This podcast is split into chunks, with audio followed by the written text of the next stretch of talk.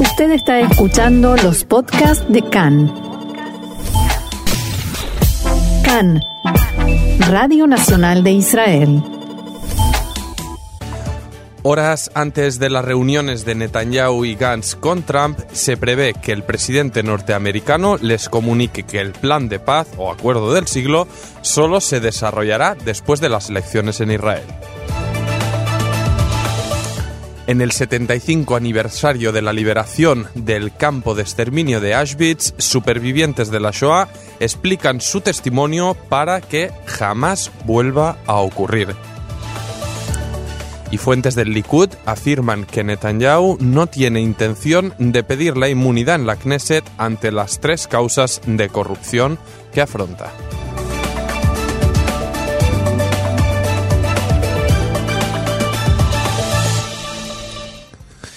Vamos ya sin más demora al grueso de la información, este tema del día obviamente que nos lleva a Washington. Y es que antes de conocerse los detalles del ya denominado acuerdo del siglo que anunciará el presidente de Estados Unidos Donald Trump, con el que pretende poner fin al longevo conflicto palestino-israelí, está previsto que el presidente estadounidense le diga por separado al primer ministro Benjamin Netanyahu y al líder de Azul y Blanco, Benny Gantz, que deberán esperar al resultado de las terceras elecciones del 2 de marzo para poder poner en marcha el plan. Es decir, por ahora habrán encuentros privados, pero lo que ocurra o el grueso del plan habrá que esperar. La autoridad palestina, que recordamos cortó relaciones con la Casa Blanca tras el traslado de la Embajada de Estados Unidos de Tel Aviv a Jerusalén y el reconocimiento de la Ciudad Santa como capital de Israel, no está en Washington en estas conversaciones y acusa a la administración Trump de proponer un plan que favorece a los intereses israelíes. Varios líderes políticos aquí en Israel acusaron a Trump de hacerle un regalo político a Netanyahu antes de las elecciones para así tapar sus causas judiciales y el debate sobre su inmunidad parlamentaria. Y el temor es que revelar los detalles antes de la cita electoral del 2 de marzo podría enturbiar más si cabe la campaña electoral. Además, recordamos que el propio Trump también está en medio de un proceso de impeachment en Estados Unidos. Netanyahu, antes de tomar el avión, dijo, en los últimos tres años he hablado muchas veces con Trump, que es un gran amigo de Israel, sobre nuestras necesidades de seguridad. Me reuniré con él y juntos haremos historia. Por su parte, Benny Gantz declaró que fue invitado por Trump, dijo en persona, como líder del partido más grande de Israel. Recordamos que en las elecciones de septiembre, Azul y Blanco sobrepasó al Likud por dos escaños. Tanto Gantz como Netanyahu se reunirán por separado con el presidente Trump eh, a las seis de la tarde aquí, hora de Israel, en primer lugar Netanyahu, luego a las siete y media en Benny Gantz y ambos encuentros eh, se prevé que duren unos 45 minutos. Una fuente norteamericana comentó a la agencia Reuters que la decisión de Trump de reunirse con los dos candidatos israelíes alejaría la idea de que se trata de un movimiento político en favor de Netanyahu abro comillas, no importa lo que ocurra el día 2. La idea es que los líderes de los dos grandes partidos sean potencialmente favorables al plan, dijo. El plan, que se prevé evidentemente pro-Israel y parece que tendrá escasas probabilidades de ganar apoyos en la escena internacional, ya que muchos consideran que dañará las opciones para una solución de dos estados. Esta solución es la que históricamente se ha planteado en anteriores planes de paz y rondas de negociación. Y a pesar del rechazo palestino, Trump alegó que su administración se comunicó brevemente con Ramallah. El liderazgo palestino exige la creación de un Estado en las fronteras previas a 1967 con Jerusalén Este como capital y una solución justa, entre comillas, para la cuestión de los refugiados. Según varios análisis en la prensa israelí, se trata del plan de paz más favorable que jamás propuso Estados Unidos para Israel, ya que previsiblemente permitirá la anexión de todos los asentamientos judíos en la margen occidental, así como la soberanía completa sobre Jerusalén. Los reportes también anticipan un posible reconocimiento de un Estado palestino con una Gaza desmilitarizada, una idea que será aparentemente rechazada. Añado que este posible Estado palestino, justo antes aquí de subir al estudio, se hablaba que podría ser reconocido en, un, entre un 70 y 80% del territorio de la margen occidental de Cisjordania y, y, queda una gran incógnita el cómo, cómo se pondría en práctica esto. Si por una parte aceptaría la voluntad de Israel de anexionar los asentamientos, cómo se podría compaginar esto con la creación o el reconocimiento de un Estado palestino. Y también añado que justo, bueno, hace unos minutos también se conocía que representantes de las colonias israelíes se encuentran también en Washington para seguir al minuto los, eh, los acontecimientos, eh, las conversaciones que tendrá sobre todo el primer ministro Netanyahu con Trump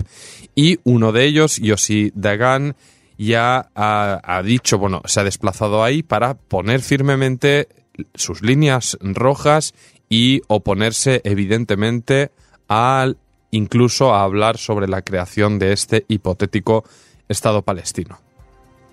Desde Jordania, desde la vecina Jordania, el rey Abdallah II, recordamos un país que mantiene un tratado de paz con Israel, pero con una tensión creciente tras el anuncio de Netanyahu de pretender anexionar el Valle del Jordán, mostró ayer su pleno rechazo a cualquier elemento del plan de paz que involucre a su país.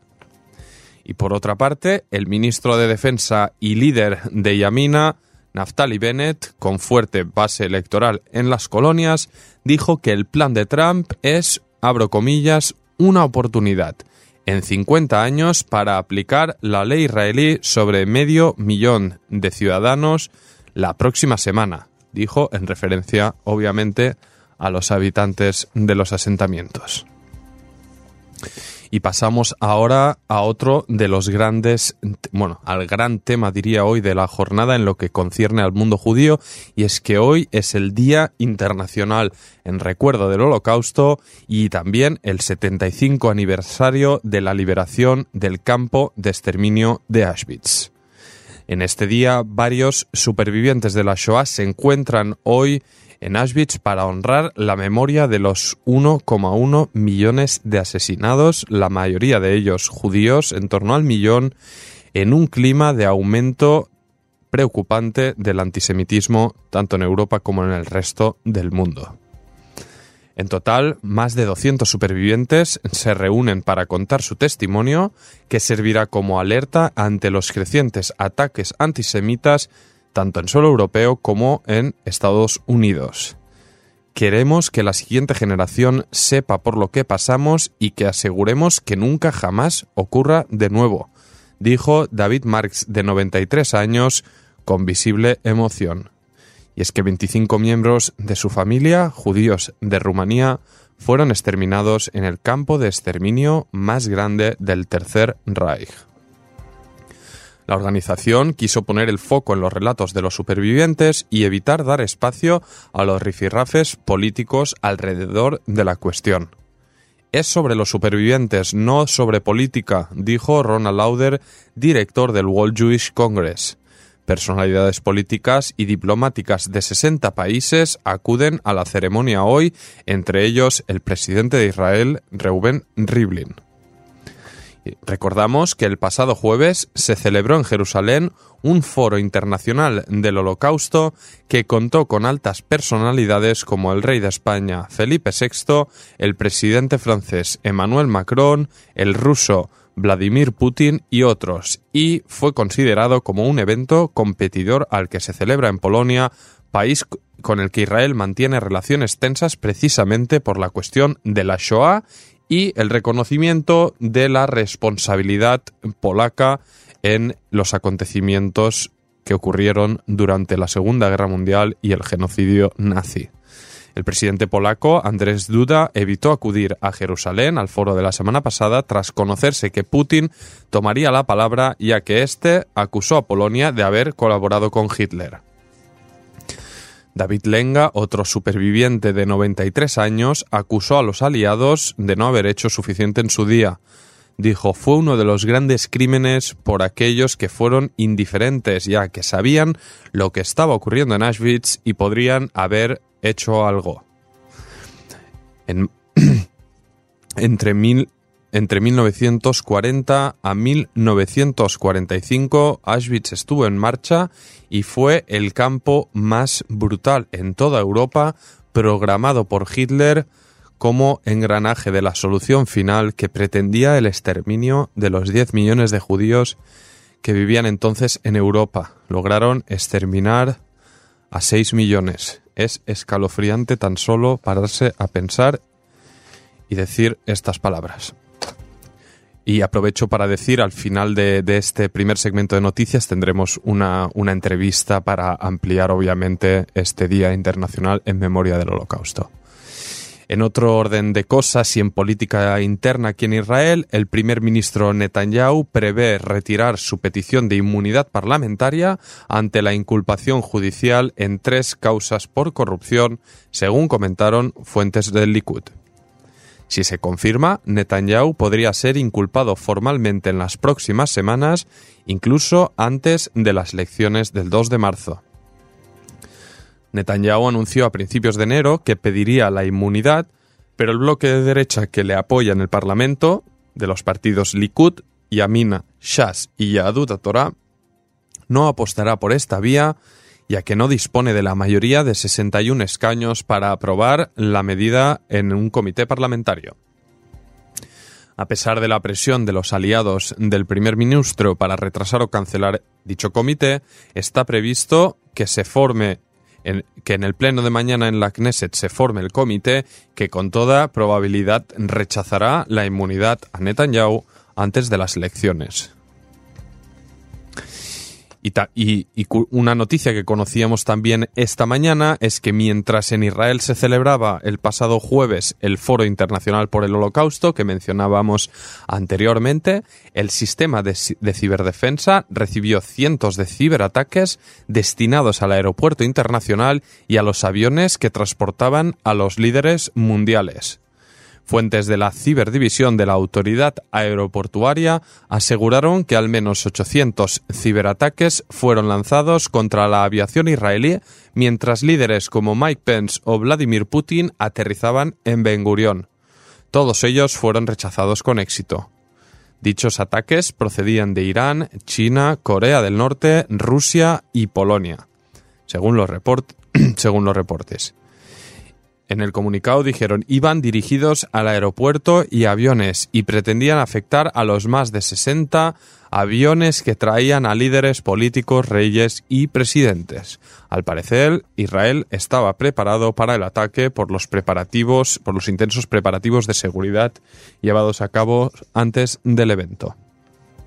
Y una última noticia antes de, la pausa es recordar la trágica noticia que conocimos ayer a la tarde, y es que la leyenda del baloncesto Kobe Bryant murió ayer domingo a sus 41 años de edad en un accidente de helicóptero.